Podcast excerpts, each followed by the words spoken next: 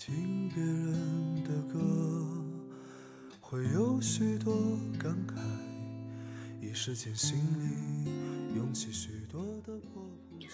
不知不觉中，我们慢慢的长大了。那些朦胧的不堪一击的好感，以及那些年那个年纪到死也不敢承认的微妙情愫，现在终于可以承认了。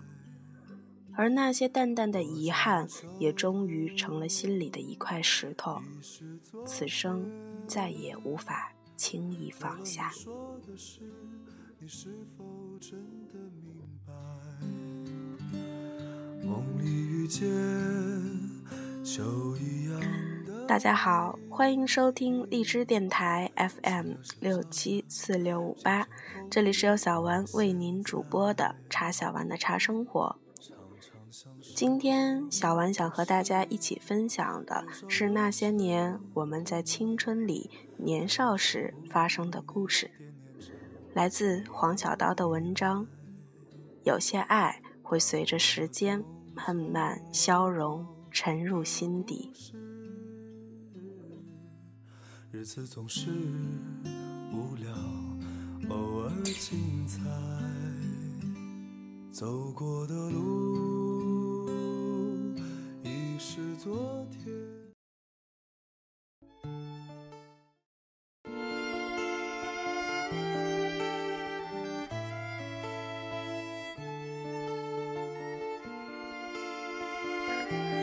坐在我前面的平安有着波澜不惊的淡定，他的眼神很纯真，仿佛涉世未深，又好似看透一切。微微一笑，淡定而从容。说起那些过往，好似在说别人的故事。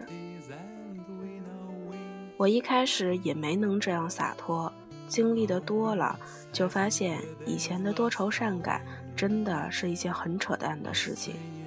平安笑着说：“平安的故事是从一场暗恋开始的。和曾巧认识是因为老师，平安跟着老师去和另外一个老师合作一个项目。在那天下午的动画设计专业的教师办办公室里，平安见到了曾巧。”动画设计专业楼房如同迷宫，找那间办公室，平安费了九牛二虎之力，在里面忽悠悠地转。能找到那间办公室的时候，平安如同撒了气的陀螺，已经累却不爱了。他直愣愣地看着那间办公室的编号，有些不敢相信。终于凭借一己之力找到了。就在这个时候，有个男生的声音。同学，你是找周老师吗？平安回头，就这样看到了曾巧。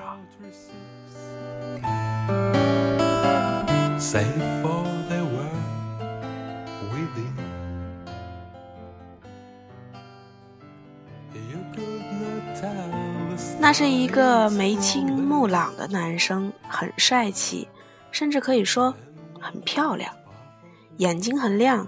干净而令机灵。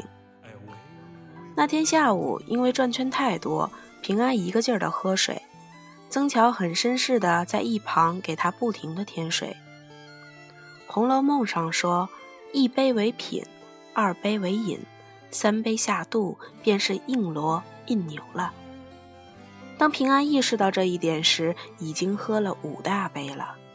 曾巧肯定以为自己是个蠢物。想到这一点时，平安就觉得自己非常在意这个男孩对自己的看法。平安不敢喝水，与此同时，发现自己的某个部位已经不堪重负了。那天下午上厕所的次数骤然频繁，曾乔似乎不在意，他是周老师的学生，好似半个主人一样。在办公室里为所有的人服务。平安说，那天结束之后，他留了曾乔的电话，是他主动去约曾乔的。他发觉自己喜欢看他笑的样子，是真的。那段时间开始频繁地参与老师的项目，又找工作，压力非常大。他的笑容有一种让人安定的东西，感觉一下子全身就轻松了。彼此有着更多的联系。那一个冬天，他们相约了很多家餐馆，在南街的大街小巷吃喝，评论着哪一家的酸菜鱼的味道更好，哪一家的地锅鸡味道更强。他们的口味如此一致。喜欢辣的、油腻的。可是曾乔永远是那样的瘦，而平安就略显臃肿了。这个冬天吃吃喝喝中变得更胖了。曾乔说：“其实女孩胖一点显得更有亲和力。知道赵丽颖吗？圆脸、婴儿肥，多好看，没有距离感。再看看某某，以前多可爱。”减肥之后那么的瘦骨伶仃，好看吗？平安笑着附和，但内心却笃定能答：瘦总是比胖好的。这个社会的审美是折磨人的，但一切美的东西不都是在折磨人吗？打耳洞、高跟鞋、瘦身、穿勾勒曲线的衣服、优美的坐姿，哪一点儿让人好受了？美，即是受难。不过有时候曾乔会开玩笑：“你看你这几天又胖了，看来真的要减肥了。”他知道曾乔这句话是真的，但平安并不在意，他们已经很熟悉了。平安想到《甄嬛传》里面的话：“以色侍君，终不长久。”等到有一天需要捅破窗户纸的时候，他发现自己是最有智慧的。智慧的女人往往是最有神采的。平安想到这里就笑了。然而，真的能等到那一天吗？在学校附近的新杂志咖啡店里，曾乔约他见面。他见到了曾乔的女朋友，一个充满艺术气息的女孩。有着海藻一般的长发，清丽而瘦弱，美丽的有些不像话。那个时候的平安是短发，还没有蓄长发，只是喜欢短发的简单。平安微笑的看着他的女朋友，微笑的听曾乔介绍，很少说话，只是那么静静的听着。曾乔说：“平安。”你今天怎么突然变得这么淑女啦？这不是你的风格啊，转型了。平安也不辩解，很奇怪。平安以为自己会万念俱灰，然而他并没有。他感觉自己的内心深处如同一张写满千丝万缕、柔长百结字的纸，一点一点被擦去了，变得干净了。重新成为了一张空白的纸，只是留下了淡淡了无痕迹的印记，擦也擦不去。入秋了，平安走出新杂志咖啡厅的时候，轻轻裹紧了大衣。曾乔没有陪他一起走，他有他需要陪伴的人。平安觉得自己需要做点什么。否则太辜负自己这三个多月的暗恋时光。从哪里开始呢？平安用手理了理自己不顺溜的头发，那就从头开始吧。那天，平安开始蓄海藻一般的头发。她是喜欢瘦弱的、苍白手指的女孩。自己如此健康，无法做到苍白，但是至少可以瘦削。平安开始了夜跑、节食。平安努力的让自己匆忙起来，比如学他喜欢的课程，自学着他的专业。平安说，一开始真的是为了找到他存在的感觉，去做了很多事情，节食跑步，身体一点点的瘦削下来，熟练的完成动画设计。虽然自己没有这方面的水平。但是做起来，觉得自己把自己感动了。有一天，平安突然看到曾乔的老家地址在浙江的一个小镇上。平安买了票，就那么独身一人去了曾乔的老家。在那个小镇上，平安找了一家沿河而建的旅馆。平安要了一壶茶，看着冬日阳光下小镇的千娇百媚，平安感觉很温暖，一种莫名的安定笼罩着他。他很平静，甚至有些迷恋那种平静。微眯着眼睛，看着眼前梦幻的江南水乡，好似好梦之人不愿醒来。一边有缓缓的流水声，一边不知哪家的唱片机里播着越剧。路遇大姐得音讯，九里桑园访兰英。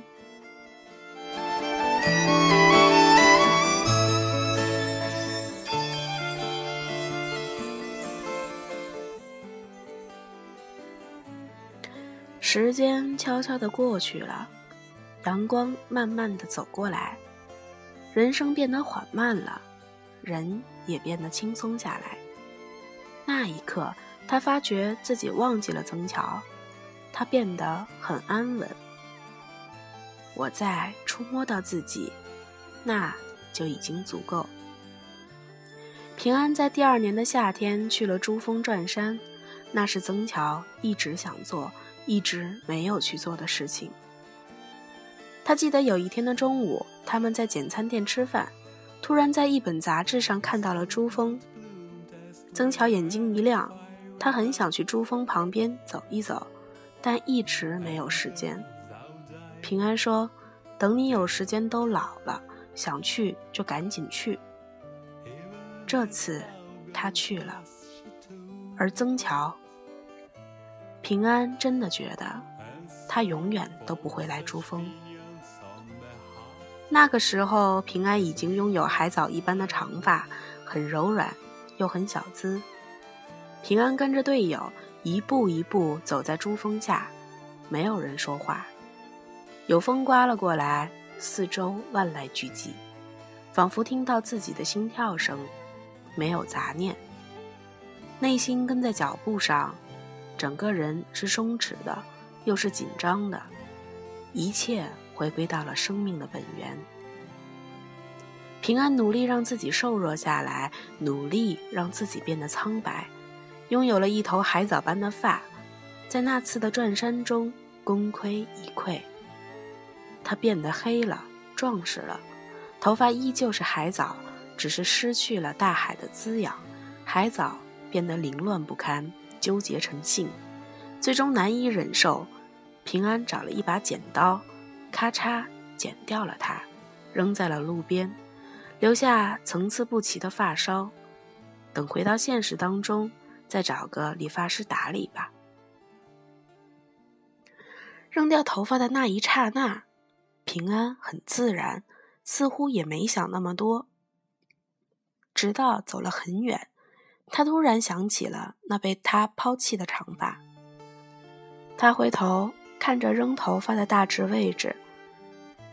阳光下，一切变得不再真实，看不清那么远。平安的脑袋里如同倒带，曾乔的点点滴滴。但是这一次，他知道，这是最后一次倒带的，以后可能要存封起来。永远不去打开了。有队友叫他快点跟上，他回头回应队友一个温暖的微笑。如果没有半年多的旅程，也许你看到的我就是这个样子。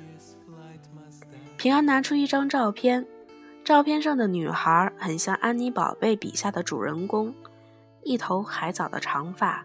略显苍白的皮肤和洁净的手指，以及波西米亚的长裙，但眼神温柔，甚至可以说甜美，微笑着，优雅地举着杯子，品尝里面深红色的果汁。这是属于真桥时期的平安，他活成了他要的样子。眼前的这个女孩回归本色，她健康的肤色。头发不算太长，垂肩，有一种女性的美丽，又有一个倨傲的内质。她是在真实的做自己。这场暗恋让他获得了一次对自己的审视。他说：“他感谢曾乔，如果不是他，自己不会去做这些事情，不会去感受江南的美好，不会去寻找自己的转山，不会用心去感受自己真正想要的东西。”曾乔给了自己一把钥匙，他用这把钥匙打开了自己想要打开的门。